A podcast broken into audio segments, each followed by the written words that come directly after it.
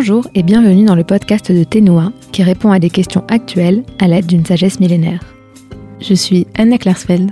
Je suis Anna Gourdikian. Et aujourd'hui, nous allons vous parler d'épidémie au temps de la Bible et du Talmud. On dit souvent qu'on vit une situation inédite. Mais est-ce qu'il y a eu des pandémies comparables à celle du Covid à l'époque de la Bible ou du Talmud? Alors, comparables Non, bien sûr, car le monde était beaucoup moins interconnecté il n'y avait pas des échanges aussi intenses entre les différentes parties du monde. Donc il ne pouvait pas y avoir de pandémie vraiment mondiale comme celle qu'on connaît aujourd'hui. Mais quand même, on trouve dans nos textes le récit d'importantes épidémies.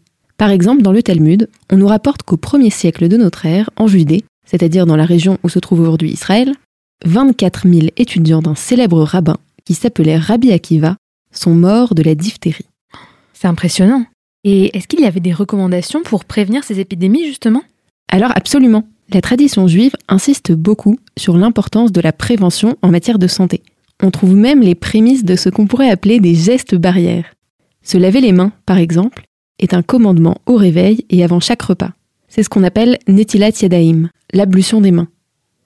Alors c'est un commandement qui relève du rituel, mais les sages n'en ignoraient pas pour autant les vertus pour la santé, bien au contraire.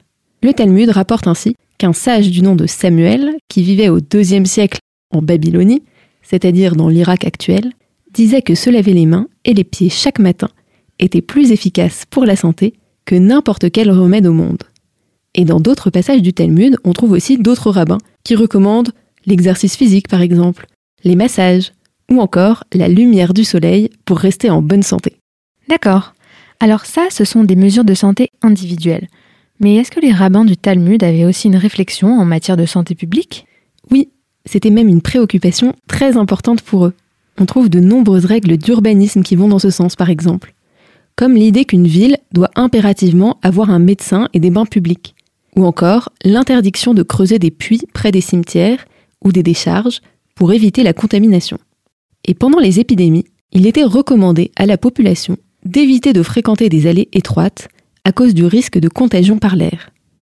C'est d'ailleurs du fait de ces mesures que les Juifs étaient moins touchés pendant les épidémies de peste du Moyen Âge, et c'est une des raisons pour lesquelles ils en étaient tenus responsables et massacrés. Justement, si une épidémie survenait malgré toutes les précautions que tu as évoquées, quelles étaient les indications sur le comportement à adopter? Est-ce qu'il y a eu des moments de confinement par exemple? Eh bien tout à fait. En cas d'épidémie, le confinement est clairement recommandé dans le Talmud. Dans le traité Bava Kama, un traité qui est relatif au droit civil, les sages enseignent que s'il y a une épidémie dans la ville, il faut, je cite, rassembler ses pieds, kenes raglecha, c'est-à-dire faire en sorte de passer le moins de temps possible à l'extérieur. Donc en gros, rester chez soi. Pour justifier ce point de vue, il s'appuie sur le passage de l'Exode qui relate les plaies d'Égypte. Plus précisément, le moment du récit Moïse s'adresse au peuple d'Israël juste avant que ne survienne la toute dernière plaie, la mort des premiers-nés. Moïse leur dit à ce moment-là que pas un d'entre vous ne franchisse le seuil de sa demeure jusqu'au matin. Et pour les rabbins, cela indique clairement qu'il faut rester chez soi en cas d'épidémie. Alors du coup, le Talmud recommande de se confiner seulement la nuit, et le jour, on peut sortir comme on veut. C'est pas un confinement, c'est un couvre-feu, ça. Non, non, non. Les rabbins avaient justement prévu cette objection. Du coup, ils s'appuient aussi sur une autre source biblique pour justifier le recours à un confinement de jour comme de nuit. Il cite pour cela un texte que l'on trouve dans le livre d'Isaïe, au chapitre 26, et qui dit Va mon peuple, retire-toi dans tes demeures et ferme les portes derrière toi. Cache-toi jusqu'à ce que la bourrasque soit passée. Cela veut donc dire, pour nos sages, que l'on doit se confiner tout le temps que dure l'épidémie et pas juste la nuit.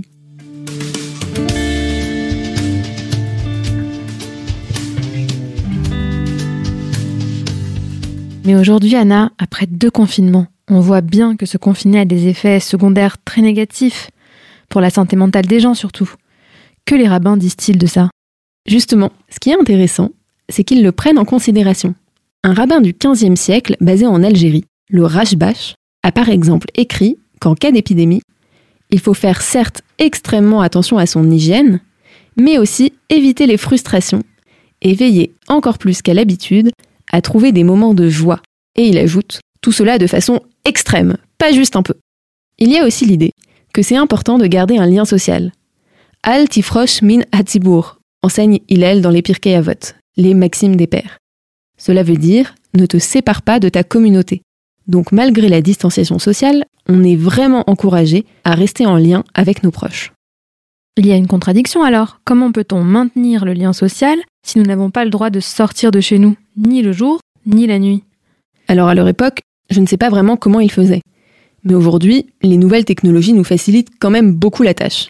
En tout cas, ce qui est clair, c'est que pour eux, ça reste la santé avant tout. Dans le Talmud, les rabbins citent à ce sujet un chapitre du Deutéronome dans lequel il est écrit Au dehors, l'épée fera des victimes, au dedans, ce sera la terreur. Et pour eux, le choix est clair.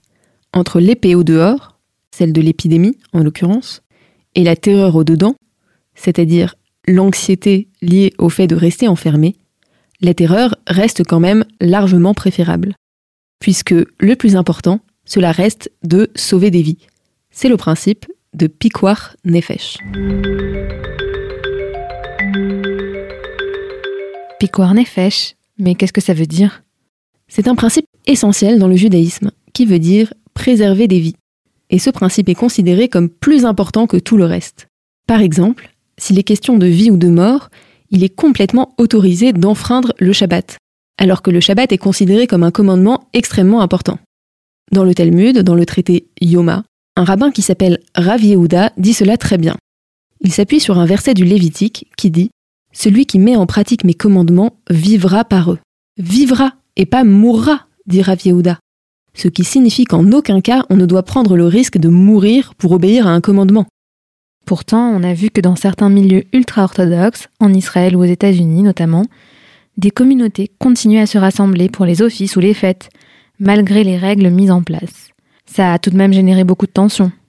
C'est vrai, on a pu entendre le discours chez certains ultra-orthodoxes, attention, pas chez tous les orthodoxes évidemment, mais chez certains ultra-orthodoxes, que si c'était pour accomplir un commandement qu'on se rassemblait, alors, en quelque sorte, on était sous la protection de Dieu et qu'on pouvait y aller.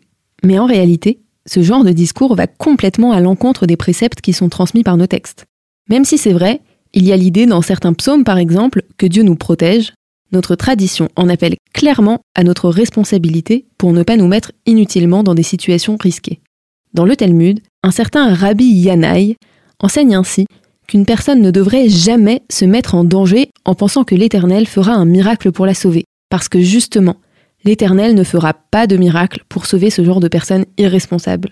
Et le Shulchan Aruch, le plus grand code de loi juive, qui justement fait référence dans le judaïsme orthodoxe, reprend cette idée, en indiquant expressément qu'il est interdit de se mettre en danger en comptant sur un miracle pour nous sauver. Donc, avoir confiance en l'avenir, oui, mais se mettre en danger de façon irresponsable, certainement pas. Vous avez écouté le podcast de Ténois qui répond à des questions actuelles à l'aide d'une sagesse millénaire. Merci et à la prochaine fois.